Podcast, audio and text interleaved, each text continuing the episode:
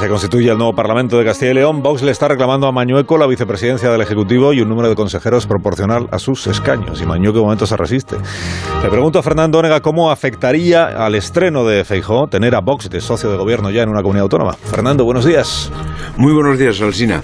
O hay como en, todo, en casi todo dos formas de mirar el acuerdo, suponiendo que exista.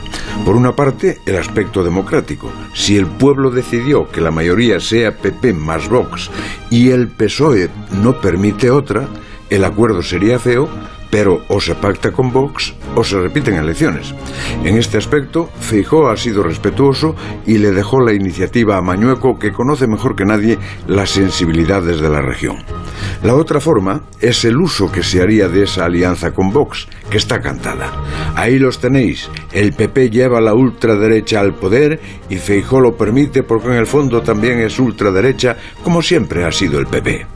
Los grupos de pensamiento del PSOE ya están emborronando folios con esa propaganda. El PSOE es, pues, el primer interesado en el acuerdo con Vox.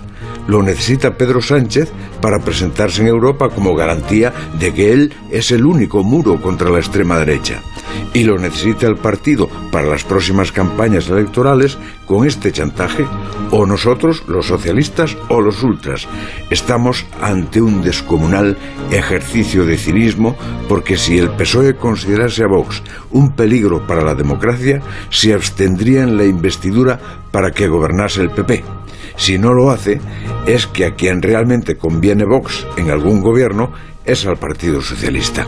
Para Feijó es un incordio, pero también lo era Podemos para Sánchez e incluso peor, porque Podemos quiere tumbar el sistema constitucional, pero tuvo que contar con él, hacer un Frankenstein y ahí lo tenéis.